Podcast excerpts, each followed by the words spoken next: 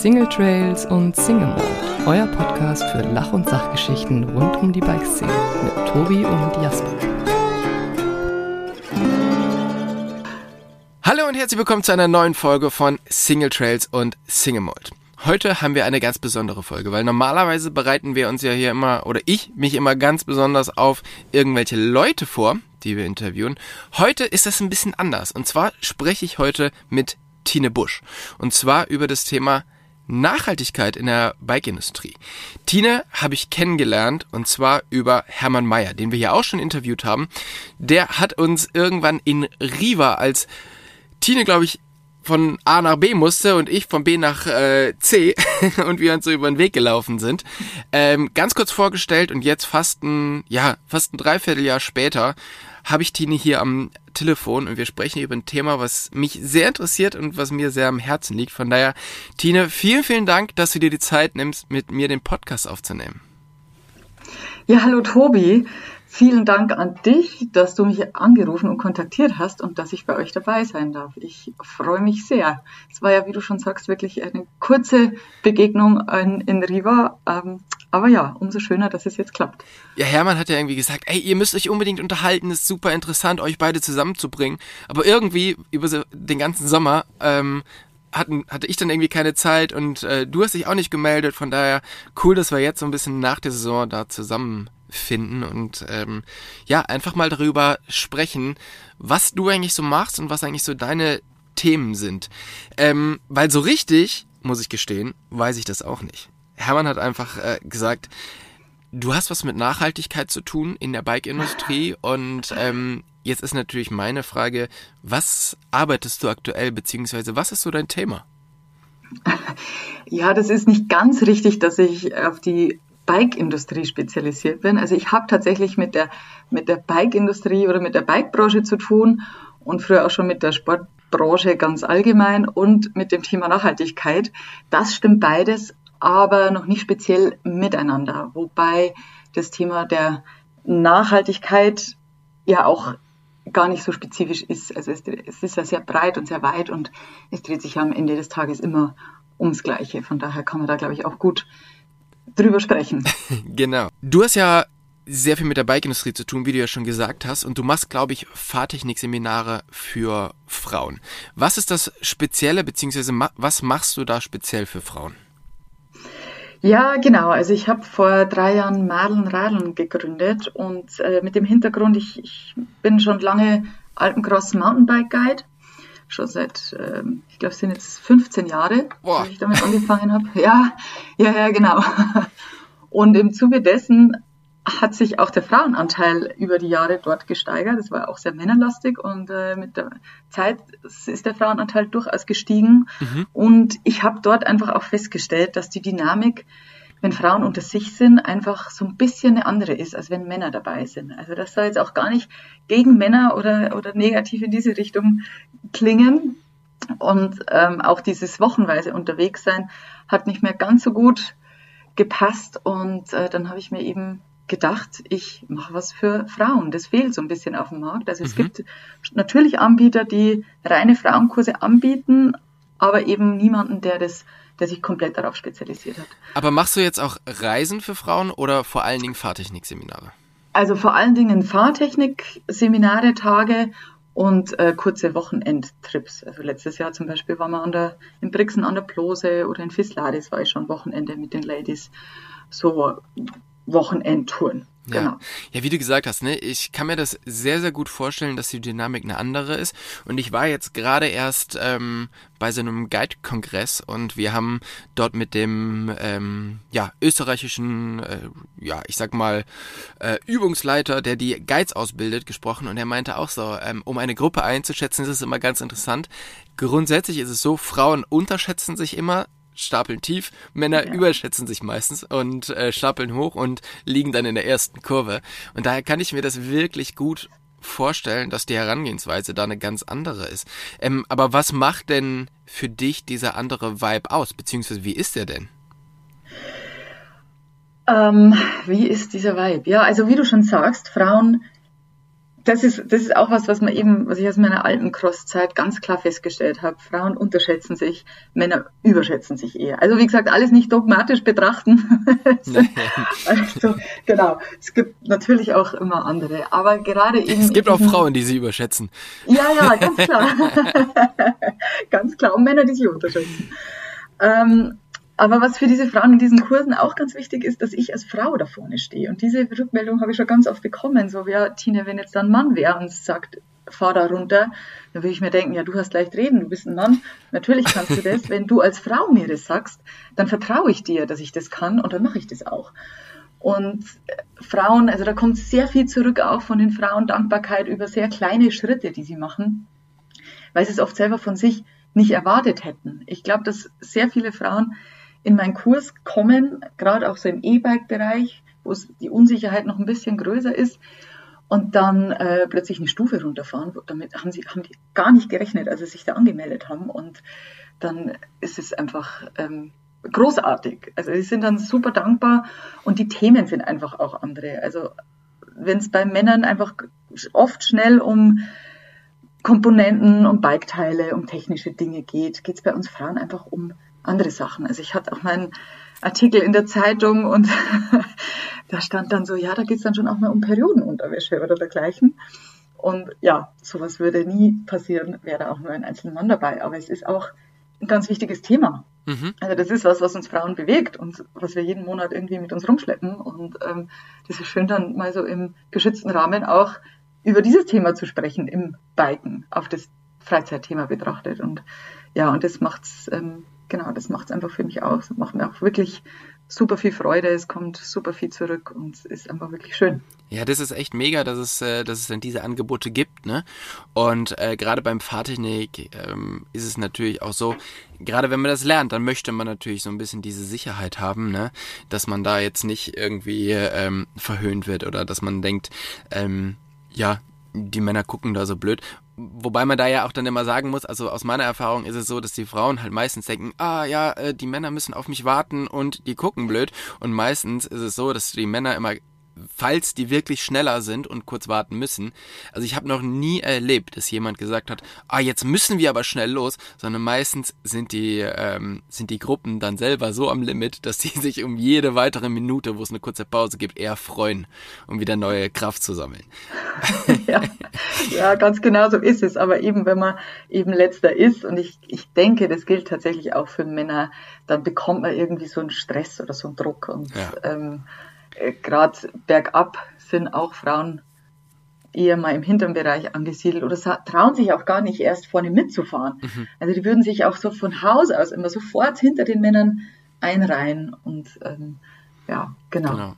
So und die Fehler, dann, die Fehler dann von hinten be, äh, betrachten, ja. Ja, genau. genau. genau. Aber jetzt stellt man sich ja nicht einfach so nach vorne und sagt, so, ich mache das jetzt mal hier, sondern ähm, du hast ja wahrscheinlich schon sehr viel Erfahrung im, im Mountainbiken, beziehungsweise hast ja schon gesagt, du hast eine sehr lange Karriere als, äh, als Mountainbike-Guide. Wie bist du denn zum Radfahren gekommen? Ja, das ist, ähm, wie bin ich zum Radfahren gekommen? Das ist so ein bisschen eigentlich eine fast unangenehme Geschichte. Oha.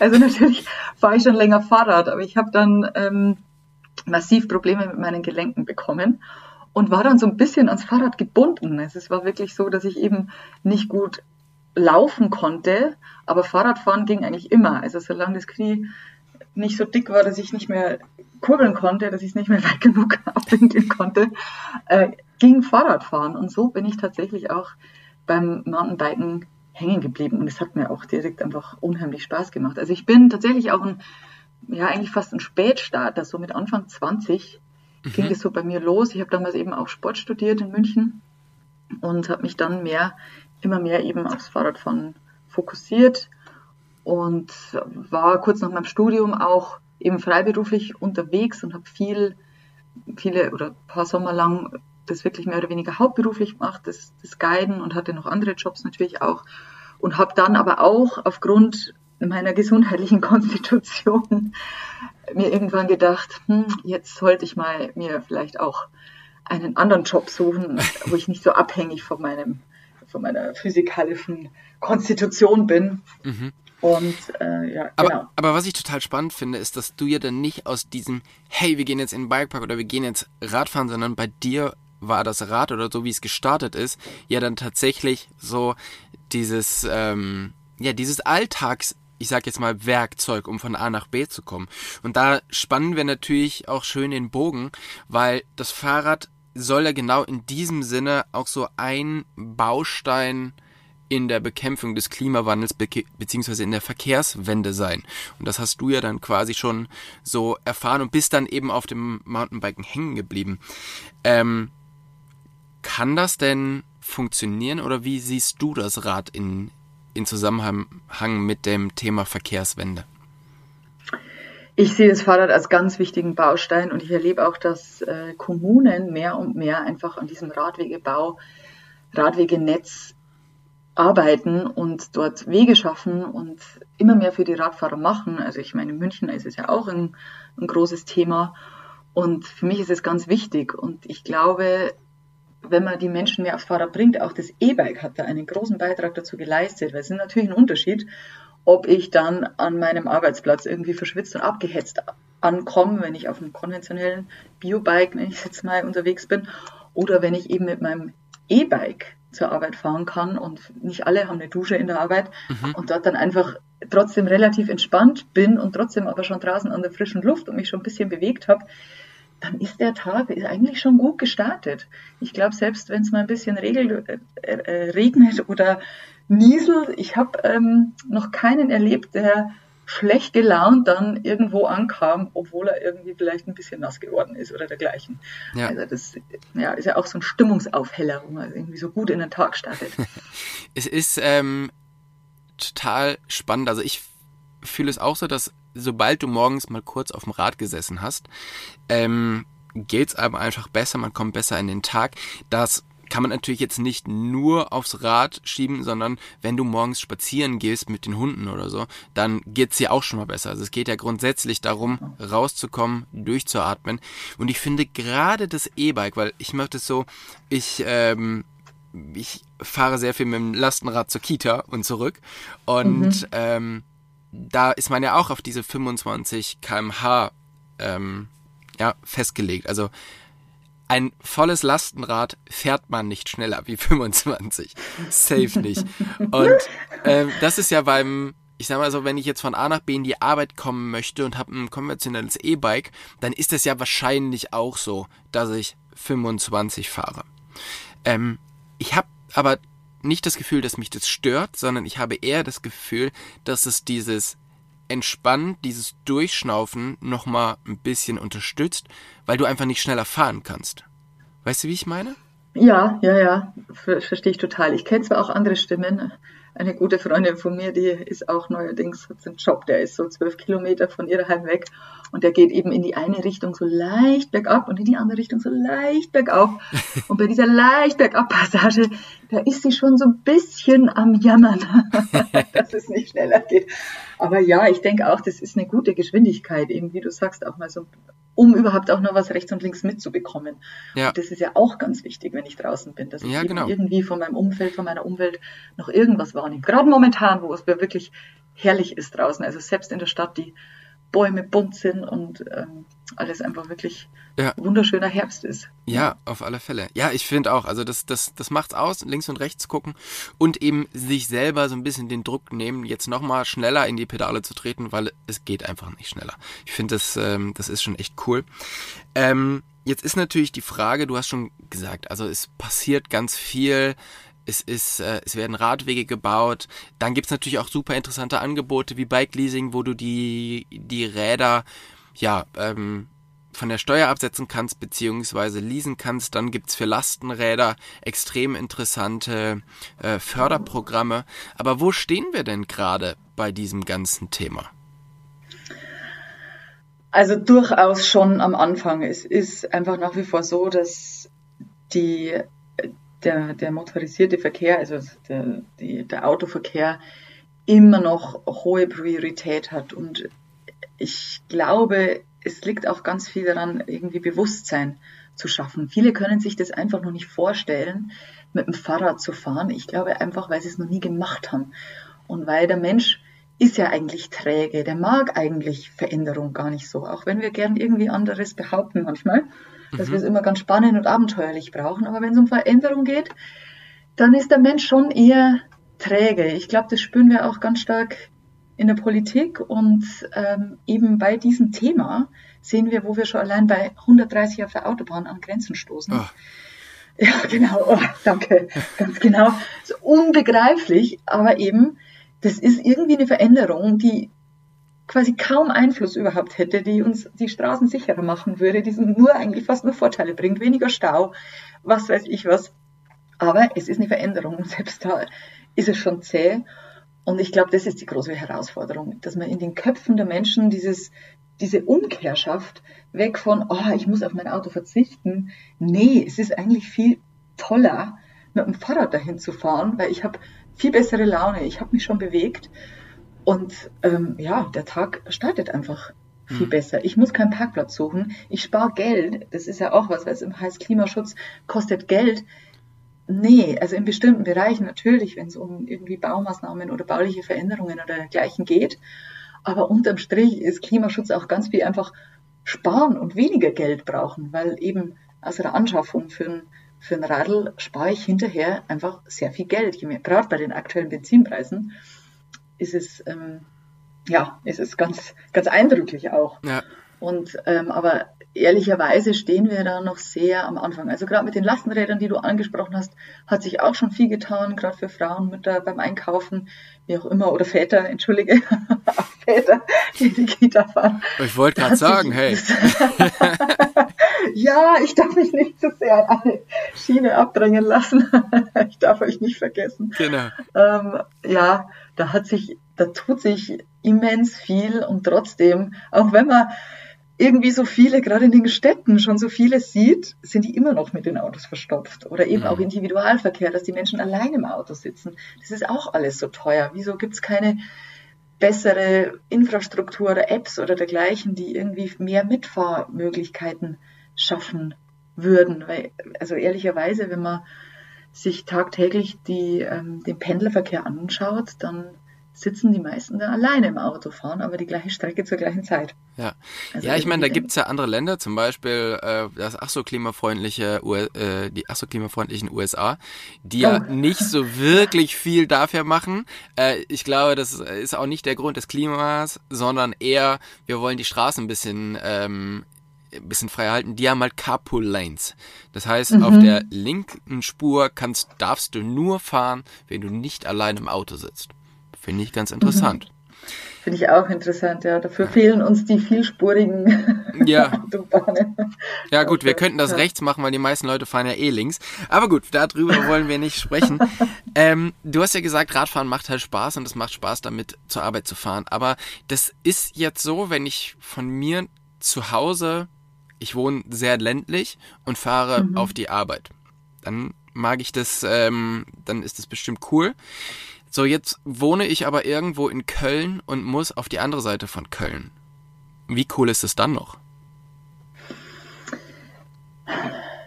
Ich denke immer noch. Also ich glaube, dass es gerade in den Großstädten die, die zeitliche Differenz noch mal geringer ist als mhm. wir hier am Land. Ich reihe mich ja in diese, in diese Landeiersparte ein. Und äh, natürlich habe ich mehr Ampeln, höheres Risiko. Genau, man kämpft halt schon, also gerade in Köln genau. kämpft man schon jeden Tag ums Überleben. So, ja, ich also bin, da bin ich ein bisschen unerfahren. Also mit Fahrradfahren kenne ich München gut, aber andere Großstädte, Berlin noch ein bisschen. Da mhm. hatte ich, da hat eine sehr gute Freundin von mir gelebt. Die ist auch immer mit dem Fahrrad zur Arbeit gefahren in Berlin und äh, ihre Aussage war tatsächlich, dass sie keine Zeit mit öffentlich oder Auto keine Zeit sparen würde. Also mit dem Auto ja. vielleicht ein bisschen, aber öffentlich. Ja, also das kann ich mir definitiv vorstellen, ähm, dass das keine Zeitersparnis hat. Safe. Ähm, aber es ist halt eben gefährlich. Und was müsste denn so eine Stadt zum Beispiel tun, um ähm, das ganze Thema, ich fahre mit dem Rad zur Arbeit, noch ein bisschen angenehmer zu machen? Also ich weiß nicht, wenn du jetzt über München sprichst ähm, und dich da auskennst, was ist denn zum Beispiel in München attraktiv zum Radfahren, beziehungsweise was müsste passieren? das eigentlich das, was ich vorhin schon angesprochen habe, dass man so ein bisschen die Prioritäten verschiebt, dass man nicht mehr hier eben diesem Autofahrer die Priorität zuschreibt, sondern eben dem Radfahrer. Mhm. Dass er eben, also im Prinzip hat er jetzt der Radfahrer oder der Autofahrer immer Vorfahrt, allein dadurch, dass er natürlich auch mehr Schaden anrichtet als der, der Radfahrer, wird der Radfahrer schon freiwillig bremsen. Ja.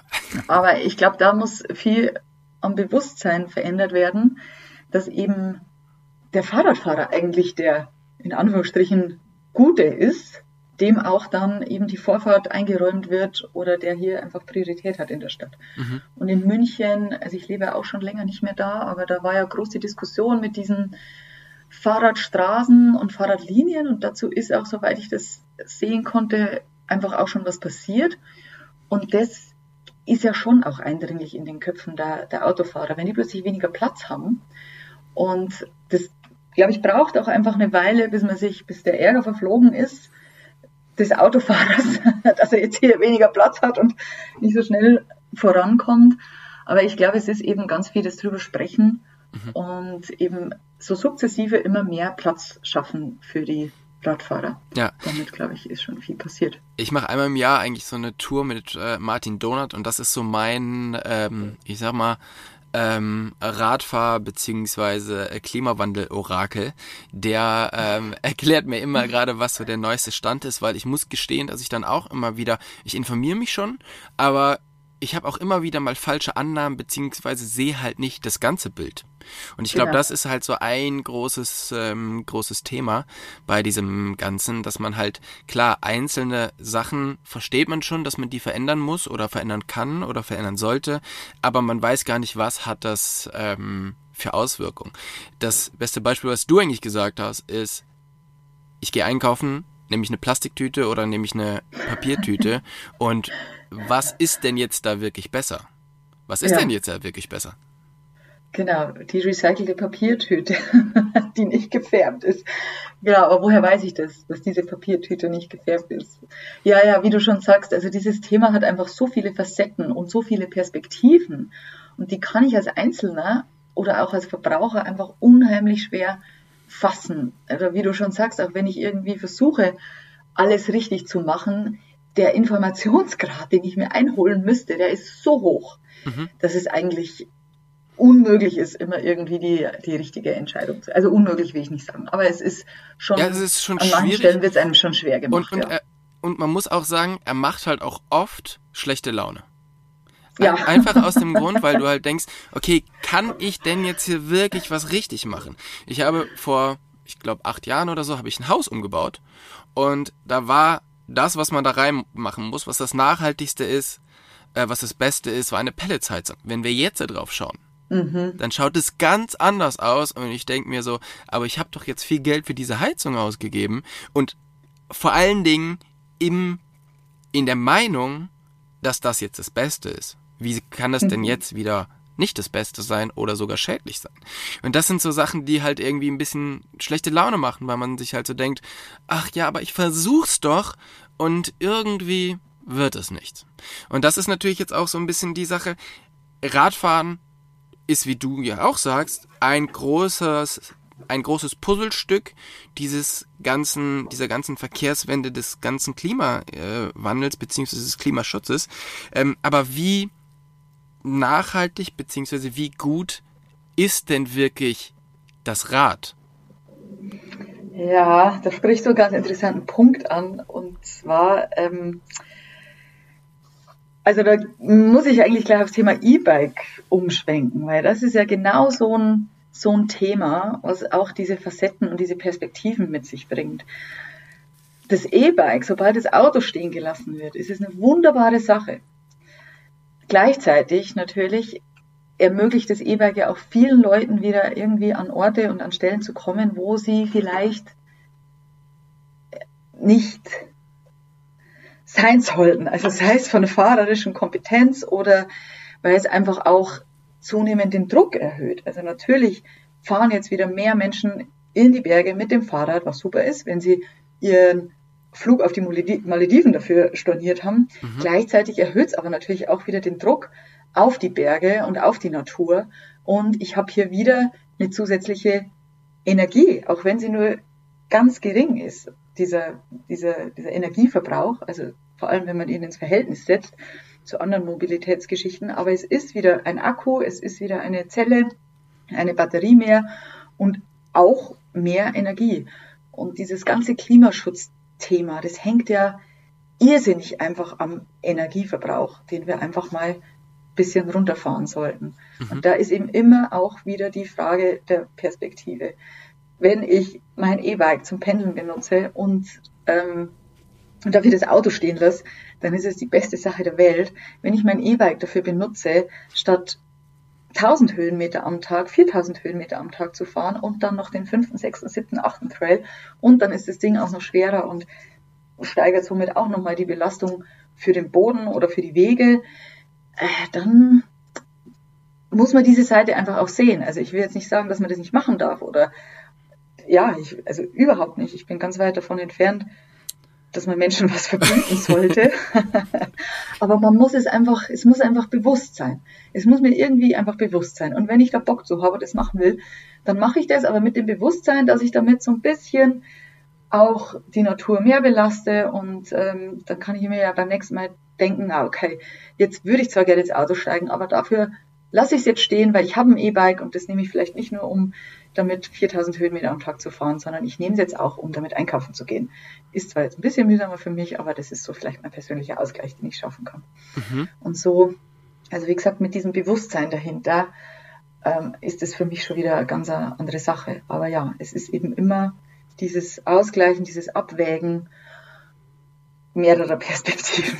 Ja, ja, das ist halt spannend. Und man muss halt sagen, das ist natürlich, wenn ich das Fahrrad habe, aber bis ich das Fahrrad habe, passiert ja auch schon einiges. Ähm, wir sind halt irgendwie mit Rädern unterwegs, die halt dann doch meistens irgendwie aus dem asiatischen Raum kommen und erstmal den Weg hierhin machen müssen. Dann gibt's halt tausend Verschleißteile, die, ähm, die man halt irgendwie benötigt, die natürlich auch irgendwie einen Impact haben.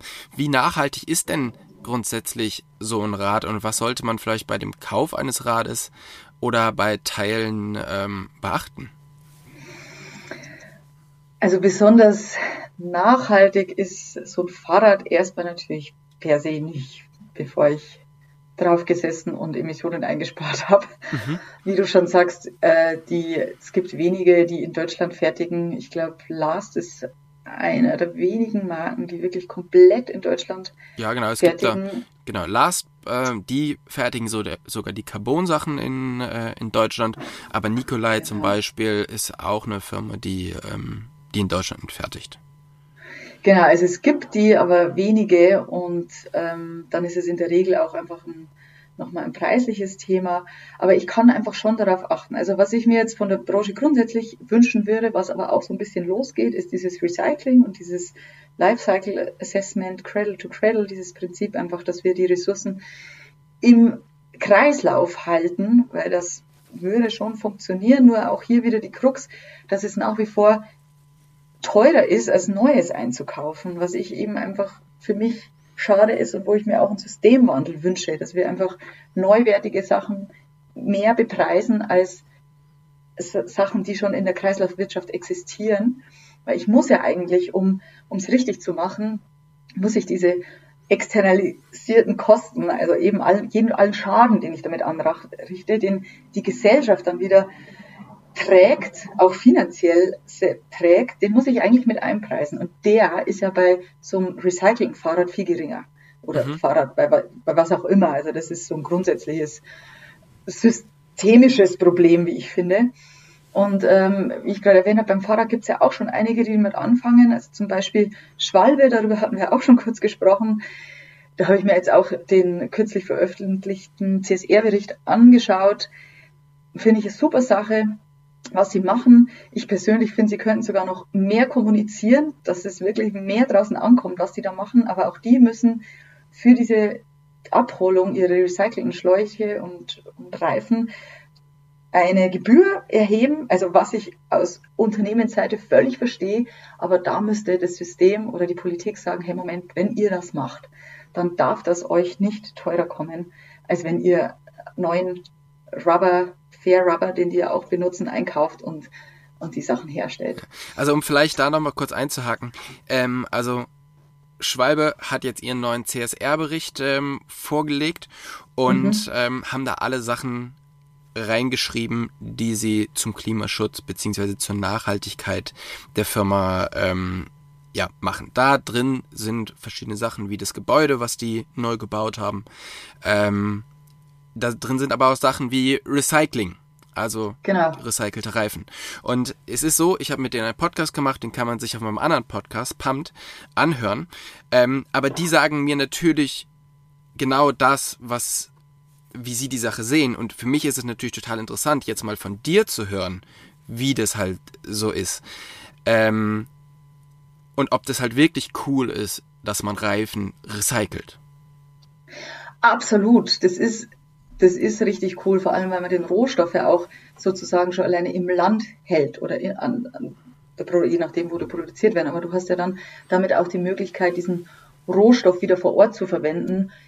Je, also wie gesagt, je nachdem, wo die Dinge produziert werden mhm. und nicht wieder irgendwie aus verschiedenen Ländern das, das zusammenholen zu müssen. Also das ist so ein Riesenvorteil und einfach, dass ich keinen neuen Rohstoff verwenden muss. Also natürlich hat auch die Aufbereitung und das Recycle hat gewissen, ist emissionslastig, braucht Energie, aber unterm Strich ist es immer noch viel besser, als neue Ressourcen zu verwenden.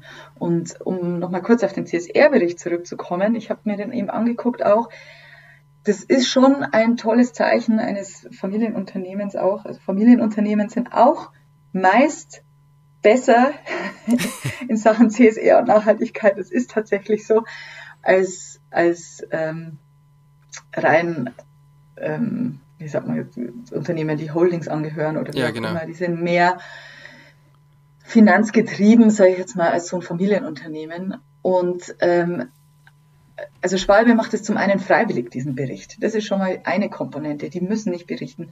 Die nehmen einen weltweit gültigen Standard, also diesen GRI-Standard, der, der die Berichte auch vergleichbar macht, weil ihn wirklich die meisten Unternehmen, die berichten, die ernsthaft berichten, verwenden. Und sie haben da auch sehr viel Mühe reingesteckt. Also das kann man den Bericht auch ansehen. Wie ambitioniert die Ziele sind, kann ich jetzt nicht so genau beurteilen, weil ich nicht weiß, wie viel momentan recycelt wird und wie ambitioniert das Ziel ist, was sie da angeben. Aber ich vermute, dass sie schon sich Ziele stecken und dieses Thema einfach wirklich ernst meinen. Also so wie ich den Bericht auch gelesen habe, auch im Bereich Soziales oder auch, was mir sehr gut gefallen hat persönlich, ich hader so ein bisschen mit dem, mit dem Begriff klimaneutral, ne? Mhm. Weil das ist, da steckt ganz viel Green, Greenwashing drin und damit kauft man sich auch immer so ein bisschen frei. Und es, es ist ja immer so ein Emissionshandel eigentlich, ne? Ich gleiche immer irgendwas aus, indem ich Zertifikate kaufe, gleiche ich meine Emissionen aus. Diese Zertifikate, die werden aber oft doppelt gewertet, also da steckt auch ganz viel Recherche und, und Wissen drin, um hier richtige, gute Projekte zu finden. Und dann ist immer noch nicht meine Emission eins zu eins abgebildet. Schwalbe nennt sich nicht klimaneutral. Die haben aber ihre Emissionen auch rechnen lassen und diese auch vergütet, haben dafür auch Zertifikate gekauft, haben sich die ähm, Projekte meines Erachtens sehr gut angeguckt und ausgewählt und schreiben sich aber nicht klimaneutral auf die Fahnen, sondern mhm. machen das einfach. Ja. Und das hat bei mir so einen super positiven Eindruck hinterlassen. Generell, wie gesagt, das habe ich ja vorhin schon erwähnt, generell könnten die noch viel mehr kommunizieren, viel mehr damit rausgehen, gerade weil die Leute ja mittlerweile wirklich auch darauf achten, könnten die noch viel mehr Marketing machen. Also auch wenn man direkt auf die Homepage geht, man findet es nicht sofort. Und äh, ich finde es sogar schön, da, dann würden vielleicht auch noch mehr ähm, Leute aufspringen auf den Zug und äh, sich wirklich wieder mehr auf die Schwalbereifen fokussieren. Ja, also das sind Dinge, die finde ich wirklich super. Aber das ist ja grundsätzlich ein Thema. Ähm, tu Gutes entspricht darüber und ja. meistens sind es die kleinen Unternehmen, die Gutes tun, wie, also Schwalbe, mhm. wie aber auch Ewok, die unglaublich gute Sachen machen, ähm, das aber überhaupt gar nicht kommunizieren. Dann gibt's Firmen wie Lars, die in Deutschland produzieren, dann gibt's Firmen wie Beast Components, die in Deutschland produzieren und die natürlich dadurch halt einfach viel, viel besser sind wie irgendwelche anderen Firmen, die das Zeug halt irgendwo herkaufen. Und ich sehe das halt immer so im, ähm, im Falle von Beast, dass die wirklich ein, ähm, ein Grundmaterial aus, äh, aus Europa nehmen und daraus dann in Deutschland, in Dresden High-End Carbon-Komponenten bauen. Und dass sie natürlich dann einen höheren Preis haben, einfach alleine schon deshalb, weil die, ähm, die Leute in Deutschland bezahlt werden müssen und da natürlich der Lohn ein viel höherer ist. Man kann aber jetzt nicht sagen, dass der Preis genau um so viel mehr ist, wie die Leute mehr kosten, sondern meistens ist halt einfach der Profit von anderen Firmen noch viel größer. Also die kaufen Zusatz X ein und schlagen dann so viel mehr drauf, wie jetzt zum Beispiel eine Firma wie Beast, die einfach schon grundsätzlich viel, viel höhere Kosten hat. Und dadurch ist die Marge halt einfach für die kleiner, aber die gehen trotzdem den Weg und sagen nicht, hey, wir, wir kaufen das jetzt einfach auch in Asien ein und dann wird's, wird es schon passen. Ähm, und es ist aber spannend, dass die Leute dann doch vielleicht gar nicht bereit sind, diesen Aufpreis zu bezahlen, obwohl der Gewinn, der bei der Firma bleibt, geringer ist wie der, der jetzt bei einer Firma läuft, die einfach in Asien kauft. Und das finde ich spannend. Und wie bekommt man denn sowas hin? Ähm, Firmen mehr zu unterstützen, die, ähm, ja, die eben diesen guten Weg gehen möchten. Ja, ich glaube, das bekommt der Konsument alleine nicht hin, weil wie du schon sagst, man stößt da auch irgendwo an seine Grenzen. Und ich glaube, also ich kann jetzt nur von mir sprechen, aber ich ertappe mich auch dabei, dass ich bei gewissen Sachen einfach auf den Preis schaue. Also bei sowas wie Ernährung oder so ähm, nicht so sehr, aber natürlich irgendwo stößt man an seine Grenzen. Und da denke ich, wäre es ganz wichtig, dass eben die Politik oder auch eben unser Wirtschaftssystem oder so eben einspringt. Ich meine, es werden so viele Dinge subventioniert und das ist auch eben schon, was ich vorhin auch angesprochen habe. Es kann halt nicht sein, dass, dass Unternehmen, die eben Gutes tun, eigentlich auch noch dafür bezahlen müssen. Mhm. Wie eben jetzt im Fall von, wir lassen die Reifen abholen, aber es kostet halt natürlich und eben andere, die billig einkaufen, aber dafür einfach einen hohen Schaden anrichten, den die Gesellschaft gemeinschaftlich wieder bezahlt, für den die Gesellschaft gemeinschaftlich aufkommt, das heißt durch Gesundheitswesen oder was auch immer, Müllabfuhr. Ähm, äh, ja, dass das System so ist, wie es ist. Und aber jetzt muss man ja wirklich die Politik in der Pflicht. Ja. Jetzt, jetzt muss man ja sagen, es ist halt wir haben ja schon drüber gesprochen, es gibt unglaublich viele interessante Angebote wie Bike Leasing und dies und das. Mhm. Und da macht dann der Preis am Ende ja gar nicht mehr so viel aus. Ähm, ob ich jetzt ein Produkt nehme, was aus Asien kommt und ich sag mal 1000 Euro kostet oder ich nehme ein Produkt aus Deutschland, das kostet 1100, 1200 Euro, bei einem Gesamtwert von über 10.000 Euro, ähm, sind es ja wirklich so so Kleinigkeiten. Und dann kann ich aber ja trotzdem nachher sagen, ähm, vor mir selber, ich habe versucht, das Beste zu machen. Ähm, aber wie finden denn Leute überhaupt raus, ähm, dass man hier eine Firma von der Firma kauft, die halt wirklich, ähm, die halt wirklich ihr Bestes versucht, das so nachhaltig wie möglich zu machen? Ja, das ist eben diese gute Frage. Wäre dann nicht genau irgendwie. Das Schwierige. Also beim Essen gibt's ja, ja einen, äh, einen Nutri-Score zum Beispiel. Genau, mittlerweile, ja. Sowas wäre doch in der Bike-Industrie total interessant, oder? Ich meine, das in der Bike-Industrie. Ja, natürlich, in der überall eigentlich. Industrie, genau. Das wäre das wäre super spannend. Aber da ist die Bike-Industrie wirklich noch hinterher. Also ich bin, ich kenne halt auch mich mit Orbea eben auch äh, viel befasst und Orbea ist ja auch ein spanischer Hersteller, ähm, ist eine Genossenschaft, also Genossenschaft an sich schon allein die, die Unternehmensform, Familienunternehmen, Genossenschaft. Schon allein das ist ja gemeinwohlorientierter als jetzt ein, ein anders ein börsennotiertes Unternehmen. Mhm. Und dann eben, was halt leicht geht, ich kann einfach gucken, wo sitzt meine Firma? Oder eben, ich habe bei Orbea eben auch erlebt, schon allein beim Auspacken, dass sich da die Materialien komplett verändert haben. Statt irgendwie diese Plastikpolster, machen die nur noch mit Altpapier oder mit altem Papier. Dann haben wir die auch eine eigene Bekleidungsmarke, die ist komplett Fairwear, oder ich glaube komplett Fairwear, ich will jetzt nichts Falsches sagen. Und da ist schon so ein Vibe drin, aber es wird halt nach außen, auf der deutschsprachigen Homepage findest du nichts dazu. Mhm. Überhaupt nichts. Und da könnte tatsächlich die Industrie oder die Unternehmen selber mal ein bisschen in die Gänge kommen und ähm, das besser kommunizieren, was sie tun oder was sie nicht tun. Aber eben was für mich allein oder ja, wo ich als Verbraucher sehr schnell ansetzen kann, ist einfach zum Beispiel, wo, wo sitzt meine Firma? Ist es Europa? Ist es USA oder irgendwo? Also klar kommen dann immer noch die Räder aus, aus Taiwan oder wo auch immer, mhm. aber trotzdem sind die Lieferketten anders und das sind so die, die ersten Maßnahmen. Oder ich gucke einfach auf der Homepage mal kurz, was schreiben die drüber oder finde ich da überhaupt was drüber. Eben im blödesten Fall finde ich nichts drüber und die machen sehr viel. Ja. Aber im besten Fall spricht die Firma dann auch drüber und ähm, ich kann das dann vielleicht auch einordnen eben, mhm. wie viel davon jetzt auch wirklich ernst gemeint ist oder.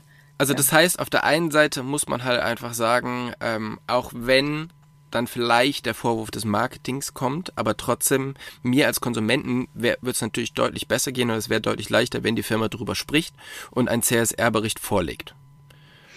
Ähm, genau. Dann kann ich mich halt, wie im Falle von Schwalbe jetzt zum Beispiel, darüber informieren. Ähm, aber auf der anderen Seite muss man nicht auch einfach hergehen und sagen, hey, ähm, Bike Magazin, Mountainbike Magazin, MTB News, ihr testet die ganze Zeit Räder, Produkte ähm, und Anbauteile und ihr habt tausend Regler, die ihr von links nach rechts schiebt. Wie ist der Grip? Wie ist die, ne, wie ist das Preis-Leistungs-Verhältnis? Wieso gibt's denn da keinen Regler, der auch das Thema Nachhaltigkeit anzeigt? Weil das wäre ja schon auch grundsätzlich mal interessant, oder? Das wäre super. Ich finde das gerade super, dass du das ansprichst, weil an die Magazine habe ich jetzt in erster Instanz gar nicht gedacht. Aber das ist natürlich ein super Regler. Ich meine, die, und die können ja noch viel mehr. Also nicht nur, wenn wir jetzt weggehen von der Industrie, sondern auch in der Destinationsentwicklung oder dergleichen.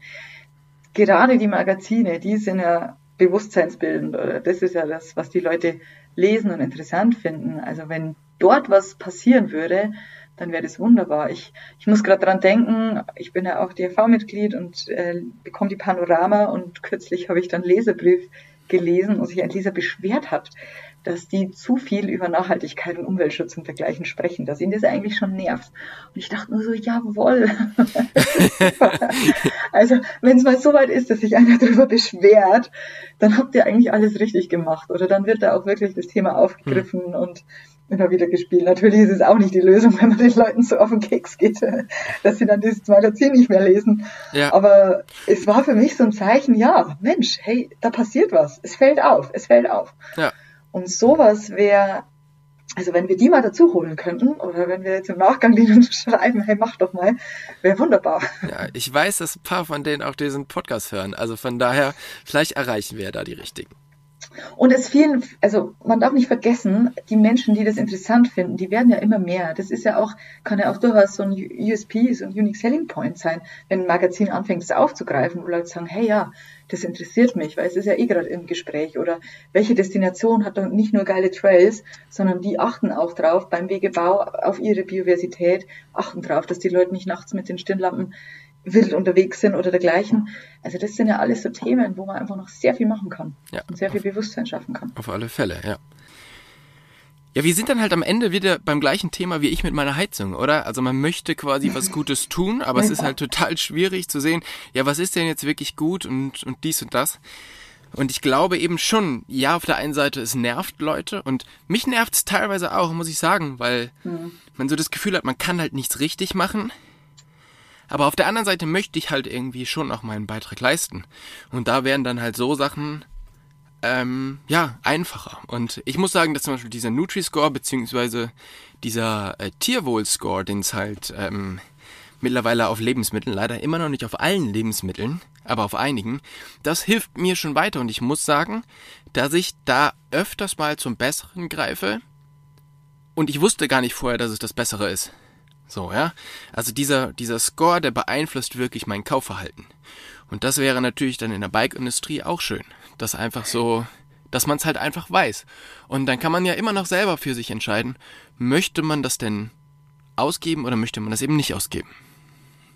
Ja, genau. Also das wäre eine tolle Sache und äh, wie du schon sagst, man greift dann einfach zum in Anführungsstrichen besseren und oft guckt man dann gar nicht mal mehr auf den Preis sondern ähm, man sieht diese Bewertung und ja, Ich glaube, dann, dann ist der Preis oftmals schon zweitrangig. Ja. Während wenn man so, so, so eine Bewertung nicht hat, wird man immer irgendwie erstmal den Preis vergleichen. Genau. Ja, das, ähm, das finde ich spannend und äh, vielleicht auch mal an unsere Hörer. Also schreibt uns gerne mal, wie ihr das findet. Würdet ihr denn zu dem Besseren greifen oder würde euch das interessieren? Weil manchmal ist das Bessere ja auch gar nicht das Teurere. Ja, also im Sinne oder im äh, jetzt wieder ziehen wir mal das Beispiel Schwalbe her, da ist der Reifen mit dem recycelten ja jetzt nicht wirklich teurer wie der normale Reifen. Also die Richtig. ne, die lassen Richtig, das ja, ja. nicht am, am Kunden aus und sagen, du willst das, äh, das nachhaltigste Produkt, dann zahl jetzt bitte dafür, sondern es ist der gleiche Preis wie vorher auch oder ein ähnlicher Preis. Von daher, ähm, ja, greift man dann halt einfach vielleicht zum, zum Besseren, zum Nachhaltigeren, um, ähm, ja, nur weil man es dann halt vor gezeigt bekommt, was denn, was denn das Bessere ist. Und jetzt sind wir natürlich auch schon wieder beim, beim Persönlichen. Ja, also wir sind jetzt quasi von der Industrie dahin gekommen, wie man sich denn selber eigentlich verhalten sollte, weil ähm, das ist natürlich dann am Ende das Wichtigste. Die Industrie kann halt nur verschiedene Sachen anbieten und das machen sie halt in manchen Fällen auch, aber am Ende muss man ja für sich selber entscheiden, ähm, wie wie man da vorgeht.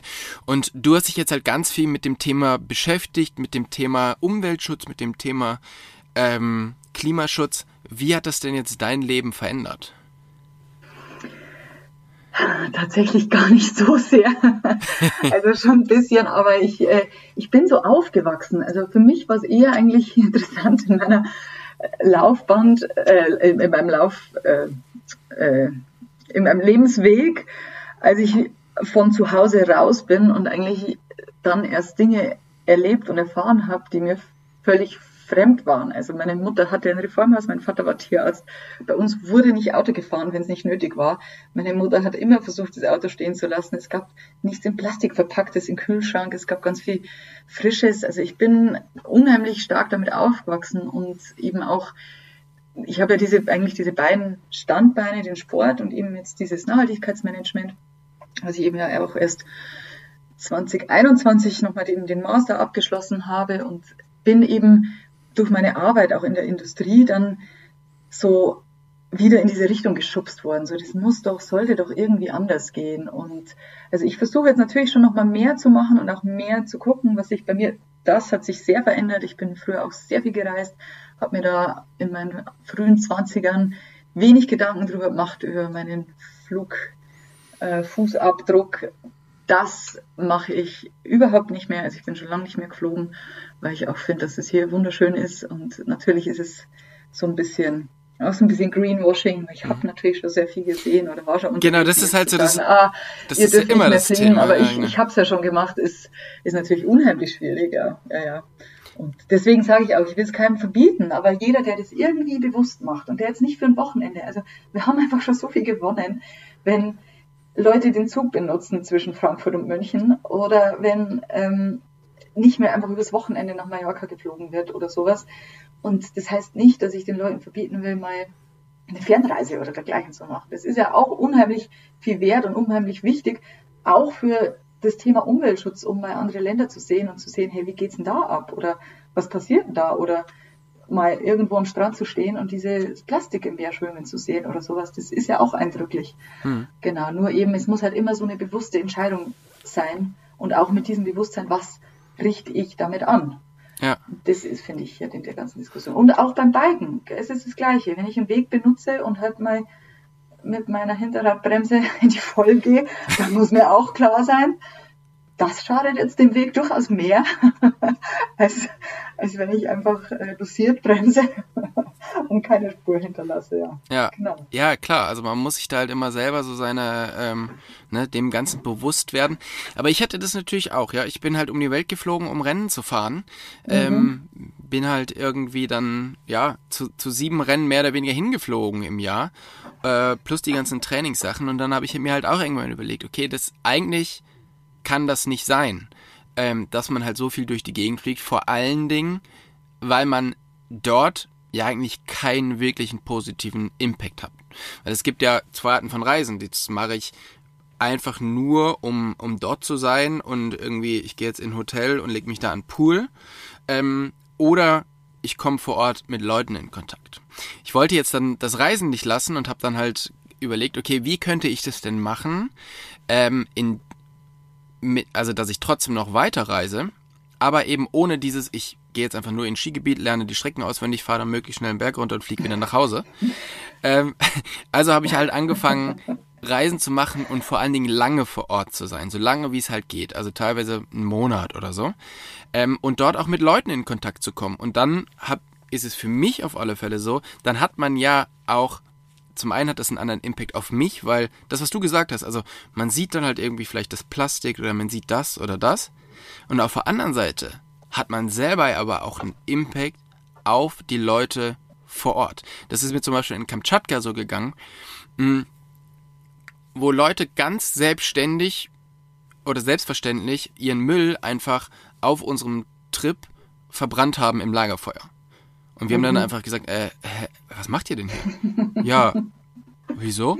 Und dann haben wir denen halt erklärt, ey, dass das halt irgendwie nicht so cool ist und dass wir das irgendwie nicht so toll finden.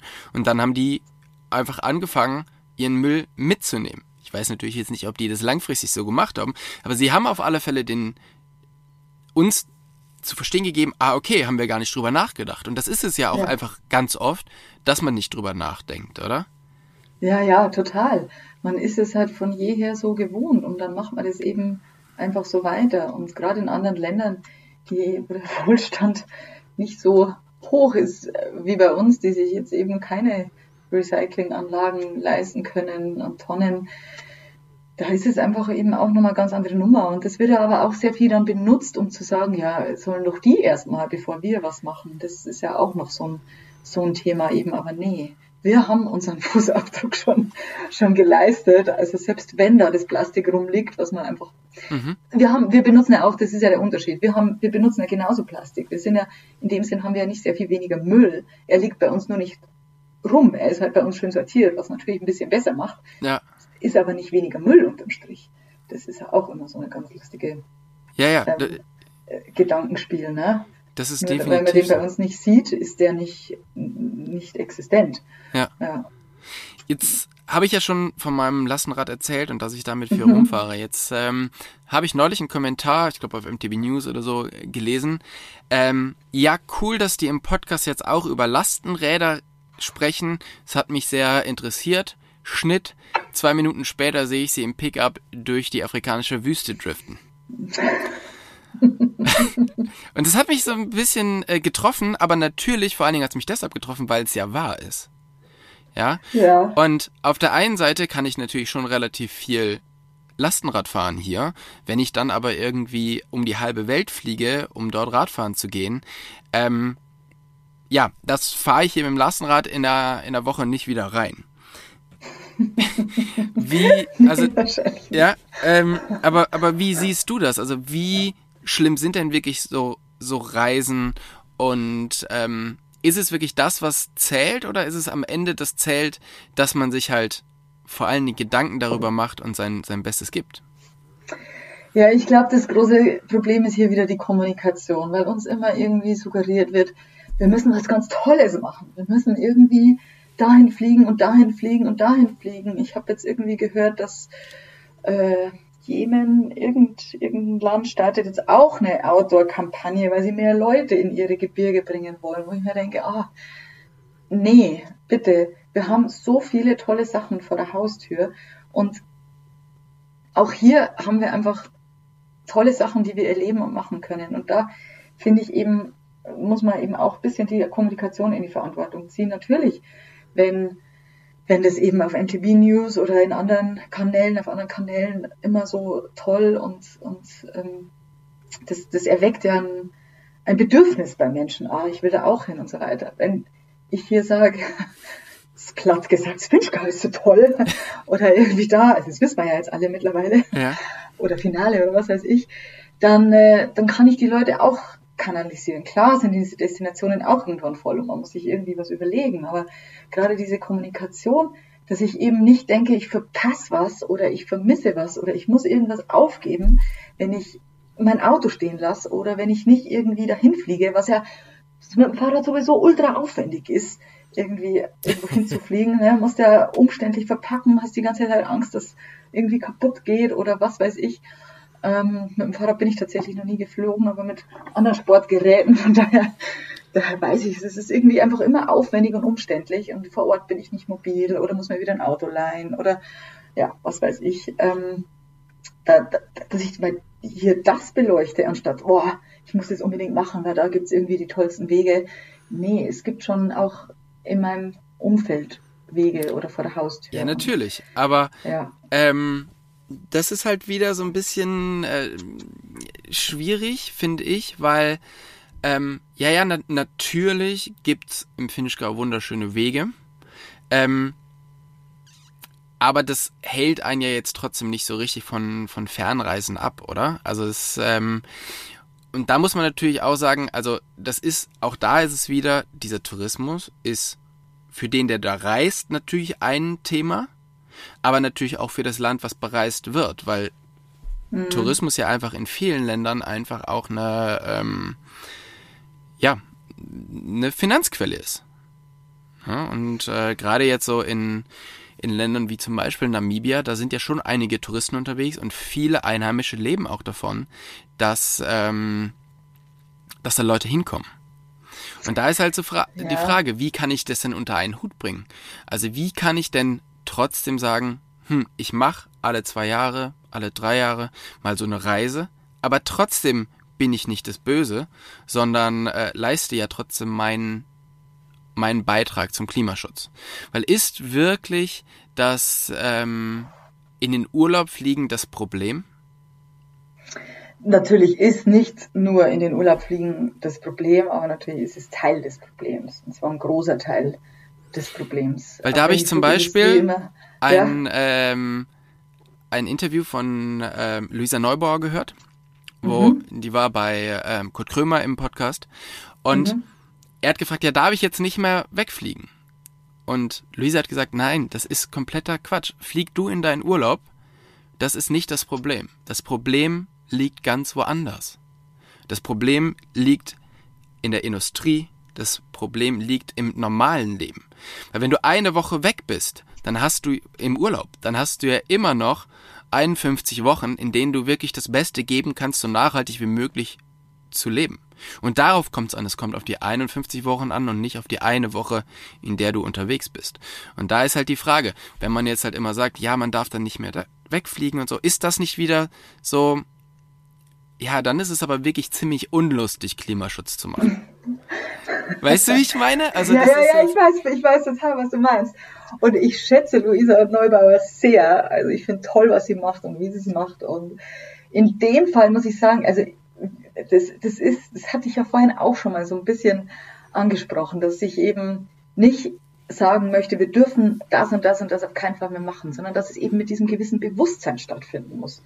Und das finde ich das Wichtige. Und ich finde schon, also der Flugverkehr hat einen Impact, gerade weil diese Emissionen in den hohen Luftschichten einfach nochmal mehr Schaden anrichten. Also es ist, macht, ich glaube, die Flugverkehr propagiert, es sind nur drei Prozent vom, vom Gesamtausstoß, was ja unterm Strich auch nicht wenig ist, mhm. wenn man das global betrachtet, ne? und ähm, ist, sind drei Prozent schon eine Hausnummer. Aber der Flugverkehr ist ja jetzt zum Beispiel auch gestiegen. Und das ist ja dieses Skurrile an diesem ganzen Thema, dass wir irgendwie immer davon sprechen, es soll weniger werden, weniger Emission. Und jetzt nach Corona haben wir irgendwie das höchste Flugaufkommen ever, so was ich ja. ähm, mitbekomme, ja da steht man dann so da und denkt sich so. Das ist weird, hä? Ja, ja, was jetzt? Also wie jetzt? Wir reden doch die ganze Zeit drüber. Und ja, also ich finde schon, dass die Menschen, dass man mal wegfliegen darf, aber dann muss es eben in dem Bewusstsein geschehen. Mit diesem Flug habe ich einfach einen großen Impact auf Klima, auf Umweltschutz und ähm, vielleicht kann ich mich irgendwo anders einschränken und ich mache das einfach nicht nur mal so oder jede Woche, sondern weil ich eben hier ein größeres Ziel habe. Also mein persönliches Ziel wäre nochmal irgendwann Skifahren in Japan. Habe ich noch mhm. nicht gemacht. Wenn ich nochmal fliegen würde, dann wäre es ganz sicherlich das, was ich machen würde. Mhm. Und, und, aber damit gewinnt es auch für mich nochmal, wird es für mich auch nochmal größer.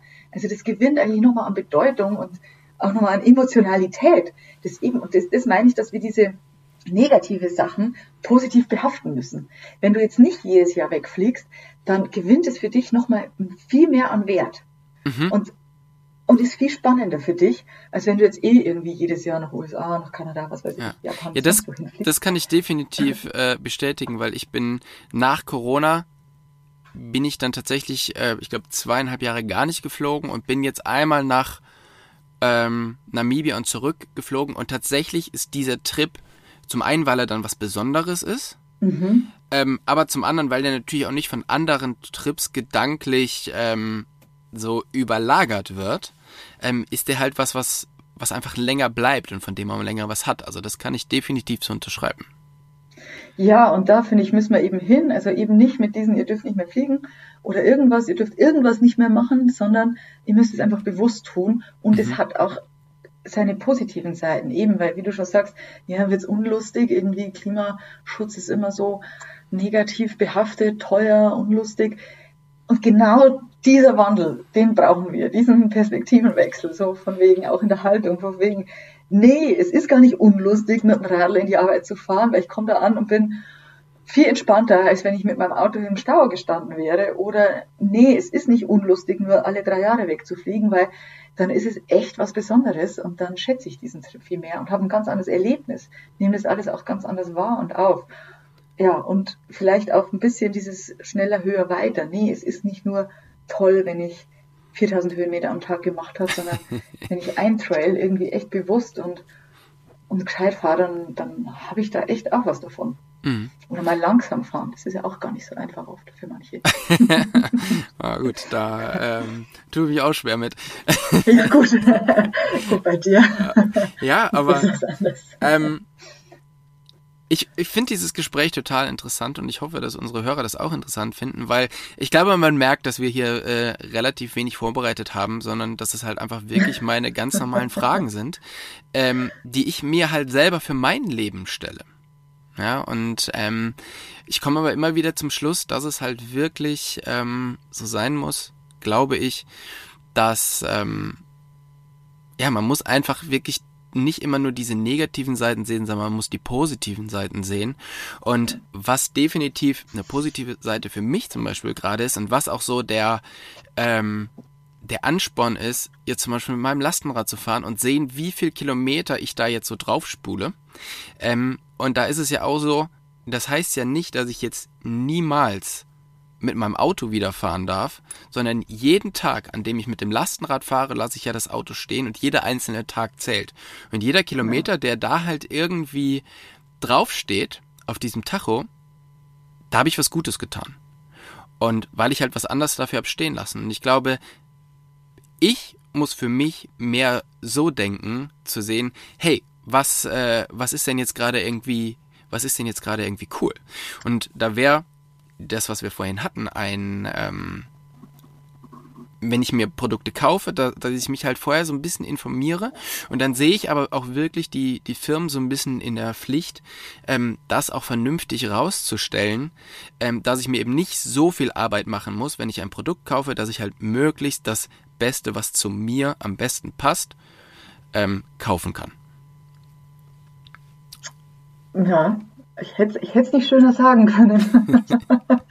nee, also da bin ich absolut bei dir und schon alleine, dass du jetzt diesen Podcast machst und dass wir darüber sprechen und dass vielleicht ein paar Menschen da draußen hören und sich dadurch wieder einfach ein bisschen mehr Gedanken machen, damit eben, wie du sagst, jeder Schritt zählt einfach und es ist mit allem ein bisschen was gewonnen, weil die Summe macht's ja. Es macht ja jeder ein bisschen was und damit genau. wird's ja wieder groß und viel.